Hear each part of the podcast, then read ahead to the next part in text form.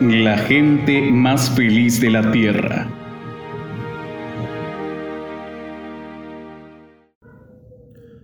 Capítulo 10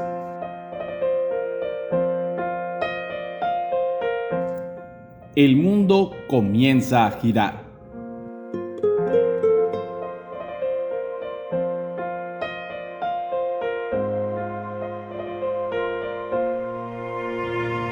En 1956 iniciamos nuestro capítulo canadiense en Toronto y, desde entonces, la palabra internacional de nuestro título comenzó a tener más sentido. Con todo Canadá y los Estados Unidos no son más que una tajada pequeña en comparación con la superficie terrestre.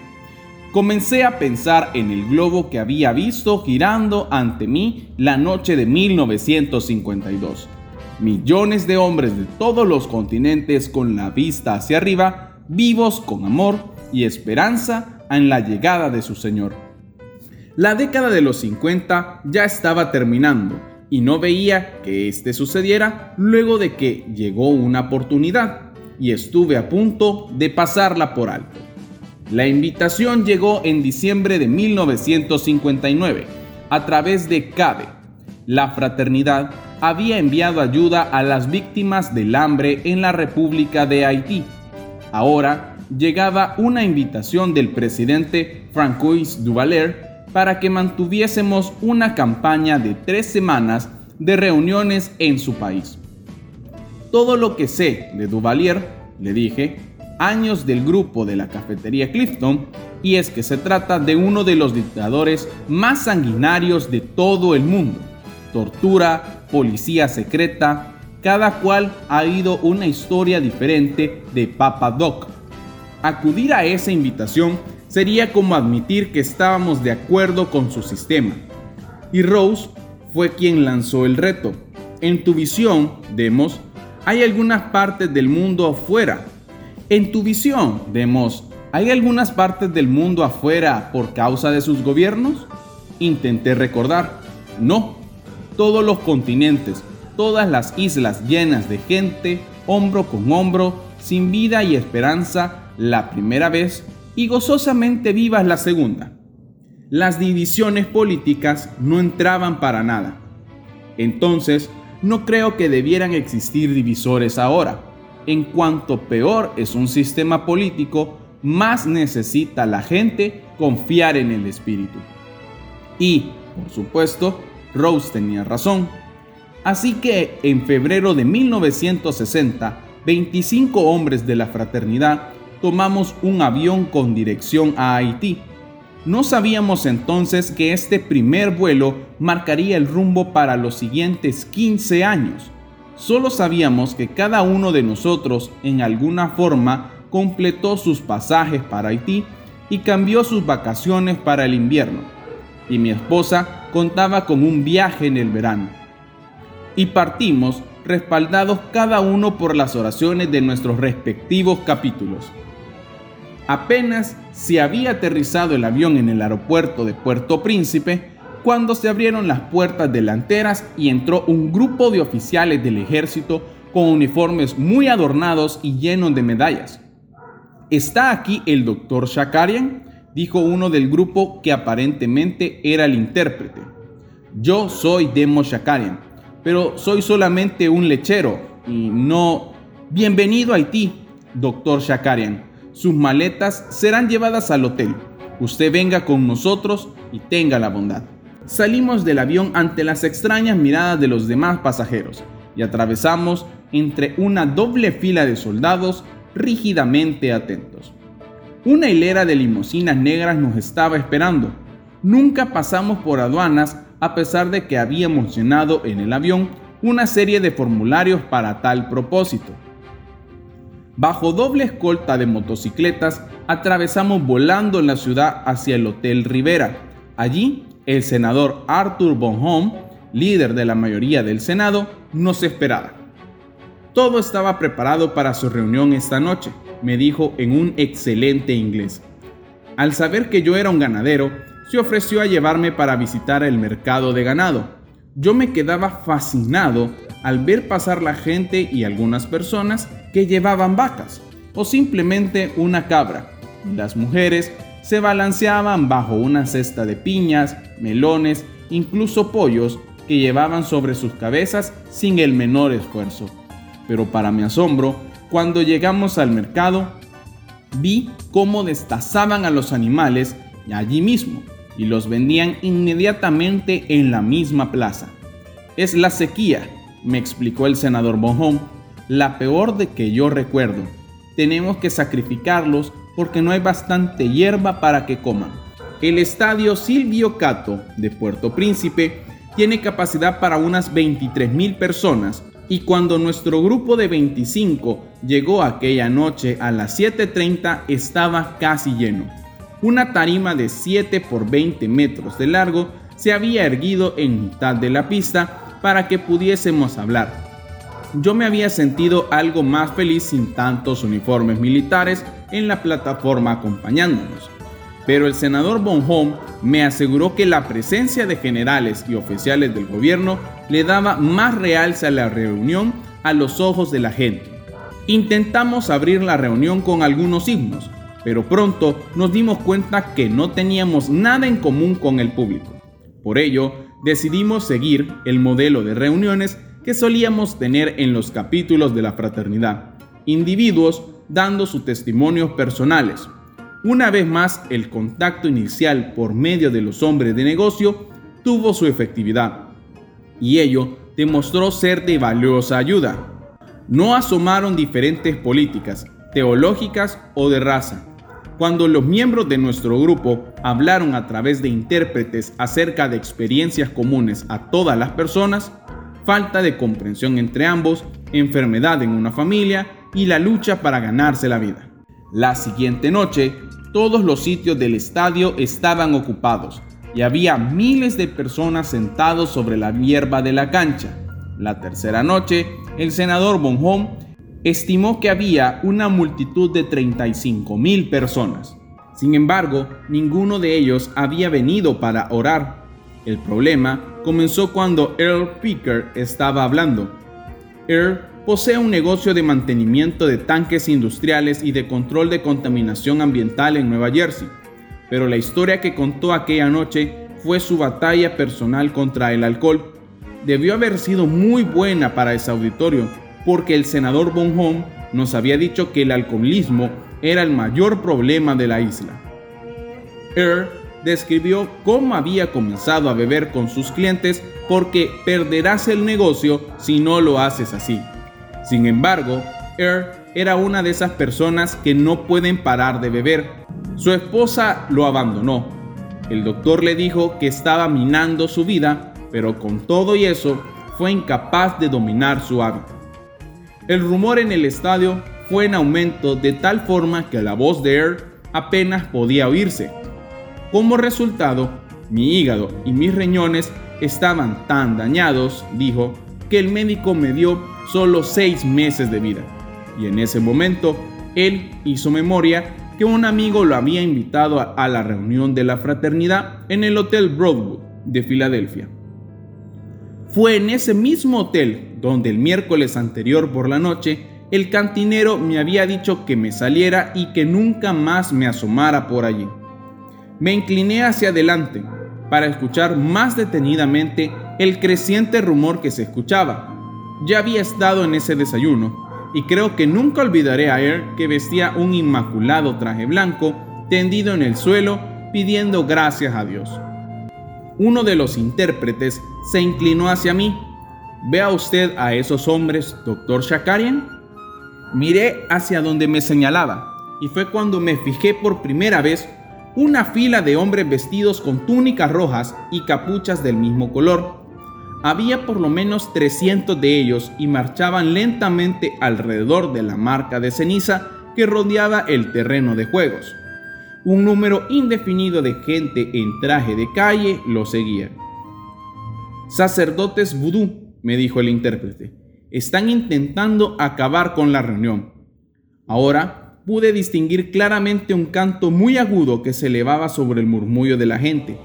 Centenares de personas estaban preparándose para sumarse a la procesión. El general que estaba a mi derecha vociferó una orden y soldados que estaban detrás de él bajaron inmediatamente de la plataforma. ¿Qué es lo que ha, ¿Qué es lo que ha dicho? Le pregunté al intérprete. Ha ordenado a las tropas que estén alerta. Ellos pueden manejarlos. No, no debe hacerlo. Me volví hacia el general. No, llame a los soldados, por favor. A través del intérprete, el general le explicó, si no los paramos, le diré lo que va a ocurrir. Comenzarán a formar un círculo hasta que hayan conseguido que se les una bastante gente y se podrán a gritar todos juntos y se acabó su reunión de esta noche. Miré al senador Bonhomme en busca de ayuda, pero aquel se encogió de hombros. No sé qué más podemos hacer.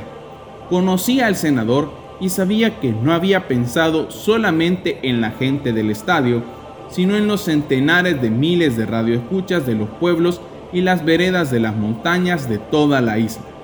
Habíamos visto algunos de estos caseríos cuando viajábamos en automóvil por las montañas aquella misma tarde. Un altavoz colgando de un árbol o en el frente de una casa era el único entretenimiento público en sus largas y oscuras noches. Earl intentaba describir el milagro que cambió su vida y que había experimentado aquel sábado por la mañana, la reconciliación con su esposa, la sanidad médicamente imposible de su cuerpo, pero de nada sirvió. Se detuvo entonces y me miró en busca de instrucciones. La línea serpenteante que seguía a los sacerdotes encapuchados estaba ahora formada por más de un centenar de personas y seguía creciendo minuto a minuto. Pero, si usábamos los métodos que utilizaba el hombre fuerte de Haití para proteger la reunión, ¿no estaríamos desvirtuando lo que habíamos venido a hacer? Estábamos allí para demostrar el poder de Dios, no el poder de las pistolas. Por favor, general, le rogué, espere, hay un mejor modo. Pero cuando los 25 de la fraternidad nos reunimos en la parte posterior de la plataforma, me hubiera gustado saber de qué se trataba. Ante aquellos miles de personas que nos estaban contemplando para ver qué haríamos, formamos un círculo con las manos entrelazadas por los hombros y empezamos a orar. Al cabo de un rato, abrí los ojos y eché una ojeada al estadio. La situación empeoraba por momentos. Ahora debía haber como dos mil marchando y habían comenzado a batir las palmas. La multitud, contagiada, comenzaba también a batir las palmas en sus sillas y balanceaban rítmicamente el cuerpo hacia adelante y hacia atrás, en forma vibrante horrible y se inició un grito general.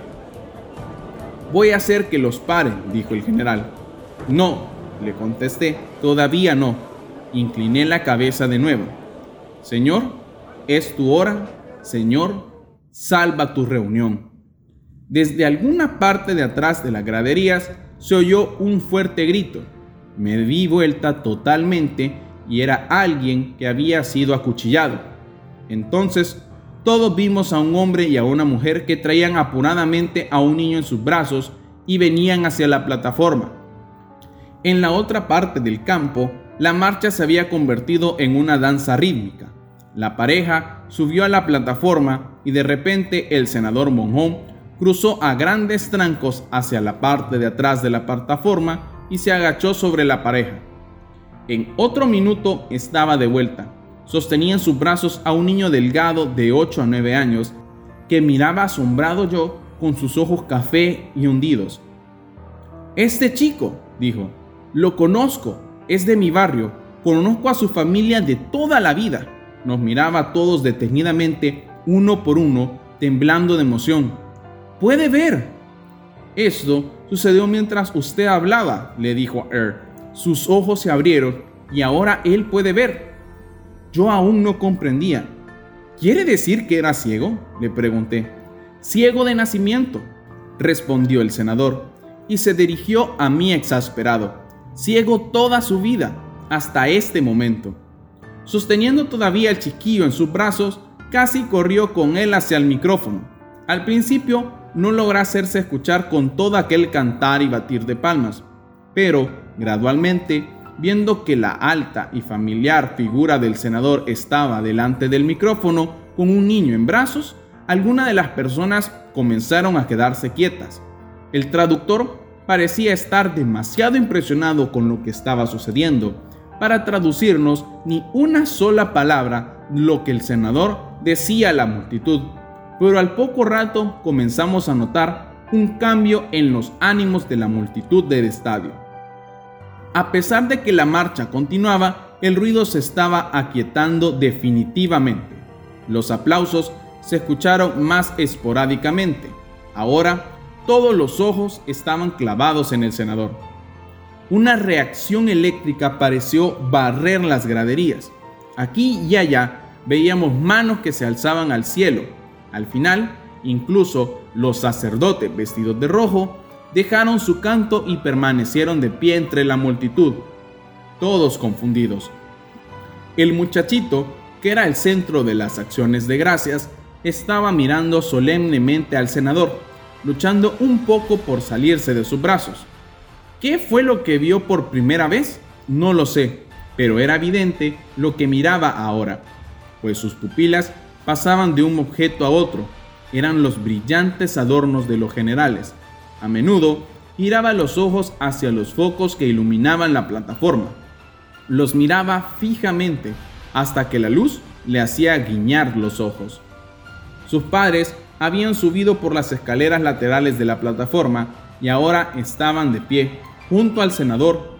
Él se dio la vuelta y puso el niño abajo de entre los dos.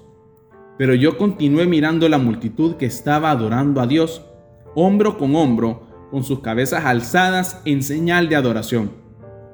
¿Dónde había visto esto antes? Y entonces, por supuesto, recordé. Cuando el senador se alejó del micrófono, le pedí al intérprete que tomase su lugar y que hiciera un simple llamado al altar. ¿Vendrían hacia el campo todos los que desean conocer el amado Jesús? Se levantaron de sus asientos y empezaron a bajar cientos de cientos. Muchos de los que se habían unido a la marcha del vudú ahora corrían hacia el centro del campo. Muy pronto la multitud se derramaba desde la base de la plataforma por todas las direcciones. En 20 minutos, 5.000 personas se reunieron allí. Al día siguiente, el estadio estuvo completamente lleno desde la tarde. Nuevamente, fluyeron centenares de personas que respondieron al llamamiento. Hubo más sanaciones, algunas a la vista de nuestros ojos, al pie de la plataforma, otras por todas partes entre la multitud que llenaban el estadio. La tercera noche, después de que el niño ciego recobrara la vista, estimamos que la cifra de los que se habían entregado a Jesús eran unas 10.000 personas. Muchos de los que pudieron acercarse hasta la plataforma confesaron sus pecados llorando y especialmente los que practicaban la hechicería y adoración demoníaca. Muchísimas cosas trajo la gente a la plataforma y las dejó ahí. Bolsas de cabello, pedazos de madera tallada, algunas bolsas que contenían huesos y plumas. Lo que me alegró más en el feo montón de cosas fue contemplar las túnicas y capuchas rojas. La penúltima reunión ya se había terminado. Estaba asombrado por la ventana de mi hotel mirando hacia allí la bahía iluminada por la luna. Demasiado exhausto y demasiado gozoso para irme a la cama, gozoso y preocupado. ¿Qué era lo que realmente había sucedido en las reuniones? ¿Un caso de histeria colectiva? ¿Una reacción de muchedumbre que podía responder el canto del munú? ¿Una reacción de la muchedumbre que podía responder el canto del bundú un minuto antes y el evangelismo cristiano después? ¿Y podría esta gente tan fácilmente cambiar de nuevo? y en la otra dirección. ¿Qué podrían haber conocido estas miles de personas de las realidades de Cristo en una campaña de tres semanas? ¿Qué sería de ellos después? Yo, en teoría, sabía muy bien que los dejaríamos en manos de la divina providencia, pero mi fe no era suficientemente fuerte como para creer que esto era suficiente. Muéstrame, Señor, que todo esto es real. Muéstrame que realmente algo diferente ha sucedido. Lo vi con toda claridad a través de la terraza la mañana siguiente. Estábamos desayunando en la amplia terraza del Hotel Rivera, nuestro grupo de la fraternidad, el senador Bonhomme y otros oficiales gubernamentales, más un buen número que se había estado reuniendo con nosotros para las reuniones matinales y la oración.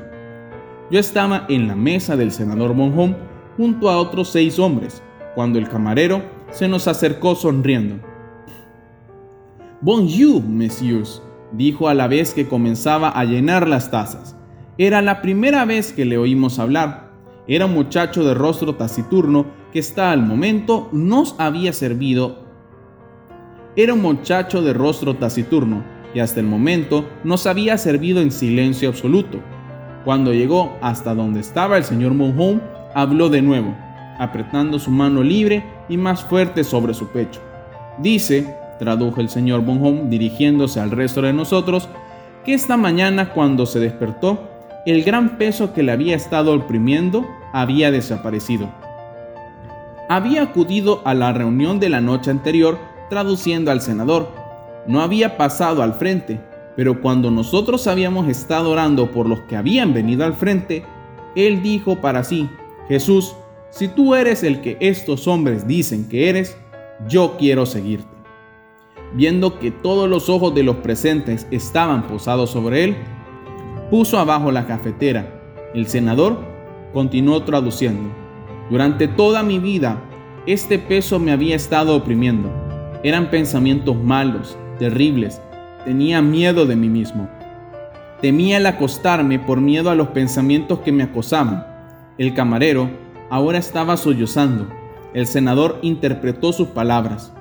Esta mañana cuando abrí los ojos, el peso no estaba. Era como si de pronto me sintiera más ligero, como si pudiera flotar hacia afuera de mi cama. No había ninguna opresión sobre mí. Otra persona estaba llorando. Me volví y vi al segundo camarero. Las lágrimas, las lágrimas le resbalaban por las mejillas también. Y el senador tradujo de nuevo. Yo conozco esto ligeramente, también yo he tenido esos pensamientos. Hace cuatro noches fui a la plataforma cuando preguntaron quiénes deseaban una nueva vida. Desde entonces he estado pensando si vendrían de nuevo los pensamientos, pero no han vuelto. Ahora mi mente es la de un hombre y no la de una bestia. Esta vez me tocó a mí el turno de frotarme los ojos mientras musitaba. Señor Jesús, perdóname. Perdóname por haber dudado que tú eres suficientemente fuerte. Más tarde, en la misma mañana, nos llegó el mensaje de que el doctor Duvalier recibiría a tres de nosotros en el Palacio Presidencial. Una de las brillantes limusinas fue enviada para transportarnos al palacio. Una audiencia con el presidente acostumbra durar alrededor de cinco minutos, dijo el oficial que nos esperaba en la entrada. No sé cuándo los podrá recibir, pero aquí hay una sala donde pueden esperar. En el interior de la enorme antesala había unos 50 hombres que esperaban sentados con sus ataches a los pies. Nos sentamos dispuestos a esperar mucho rato, pero para sorpresa nuestra, la puerta del presidente se abrió inmediatamente y nos invitó a entrar. No sé cómo me había imaginado antes de ver Duvalier, como era un dictador, pero no, no precisamente a este hombre menudo, con enormes gafas redondas, que se levantó detrás de su escritorio para recibirnos. En un inglés fluido nos preguntó si habíamos tenido una permanencia agradable. Hablamos acerca de las reuniones, la enorme concurrencia, la fuerza con el que Vudú se había asentado en el país. Los cinco minutos se convirtieron en diez y los diez en veinte. Duvalier preguntó sobre las técnicas de criar ganado y la producción de leche en Estados Unidos, y después de media hora dijo, me gustaría escucharlos aún más, pero hay gente afuera esperando. Antes de que nos marchemos, le dije a Quemarropa, ¿podemos orar por su país y por su gente aquí en esta oficina? Todos nosotros inclinamos la cabeza, inclusive el doctor Duvalier y su estado mayor. Los tres componentes de la fraternidad oramos en voz alta, pedimos las bendiciones del Señor para las miles de personas que habían acudido a la campaña, personalmente o que habían seguido por radio, y por las nuevas vidas que ahora comenzaban. Luego, alguien le pidió al doctor Duvalier si tenía alguna petición especial por la que deseara que orásemos. Lluvia, dijo sin titubear. Pídale a Dios que nos mande lluvia. Nos miramos los unos a los otros sorprendidos, pero bajamos de nuevo nuestras cabezas. Señor Dios, que has derramado tu espíritu sobre estos corazones sedientos, manda lluvia, te rogamos, también sobre esta tierra sedienta. La reunión final aquella noche fue la menos concurrida de toda la campaña. La razón era bastante simple. Nadie quería salir al descubierto bajo aquel aguacero tan fuerte que estaba cayendo.